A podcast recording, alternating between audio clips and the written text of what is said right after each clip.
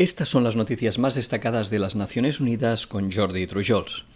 Afganistán se encuentra en estos momentos en un peligroso punto de inflexión, advirtió este viernes ante el Consejo de Seguridad la representante especial del secretario general para Afganistán, Deborah Lyons. La responsable de la misión de asistencia de las Naciones Unidas en ese país recordó que durante las últimas semanas la guerra en Afganistán ha entrado en una nueva fase más mortífera y destructiva, y que durante los dos últimos meses los talibanes capturaron zonas rurales que sirvieron como base para lanzar ataques a grandes ciudades. Los primeros informes sugieren que los talibanes han capturado hoy la capital de la provincia de Nimros. También se han producido intensos combates en el norte de Afganistán. Se trata de un claro intento de los talibanes de apoderarse de los centros urbanos con la fuerza de las armas. El número de víctimas de esta estrategia es extremadamente angustioso y el mensaje político es profundamente perturbador, alertó. Lyons recordó que se esperaba una disminución de la violencia cuando se firmó el acuerdo entre Estados Unidos y los talibanes en febrero de 2020, al inicio de las conversaciones entre el gobierno y los talibanes, y cuando las tropas internacionales abandonaron el país, pero que en ninguno de los tres casos se ha producido el efecto deseado. La diplomática canadiense añadió que al sufrimiento causado por la guerra hay que sumarle la creciente crisis humanitaria, ya que 18,5 millones de personas, casi la mitad de la población del país, necesitan ayuda de emergencia. A esta dramática situación se le añade la grave sequía que afecta al país.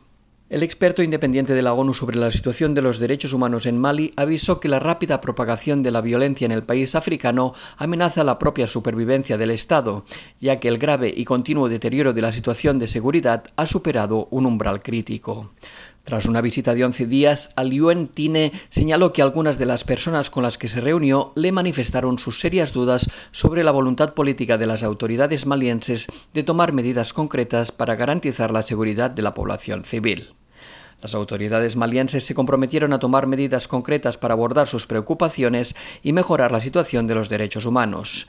Tine invitó a las autoridades malienses a cumplir sus compromisos, una situación que contribuirá a tranquilizar y restablecer la confianza en las instituciones del Estado por parte de la población civil y de muchos interlocutores.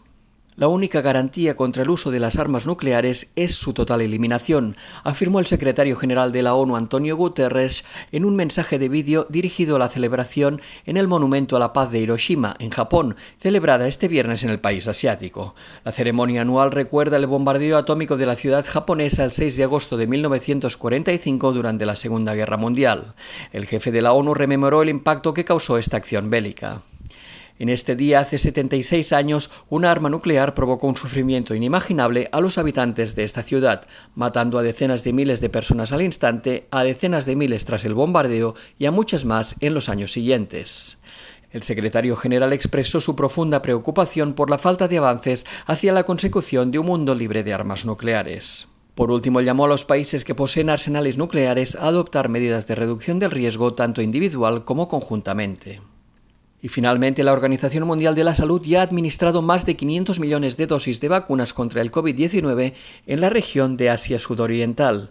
En concreto, la Agencia Sanitaria de la ONU ya ha inoculado más de 600 millones de dosis y unos 146 millones de personas también han completado su pauta de vacunación. El país que lidera la vacunación en esa zona del planeta es la India, con casi 490 millones de dosis suministradas. Indonesia, que fue el primer país de la región en lanzar la campaña de vacunación contra la COVID-19, ha inyectado ya 71 millones de dosis, seguidas por los 18 millones suministrados en Tailandia. Y hasta aquí las noticias más destacadas de las Naciones Unidas.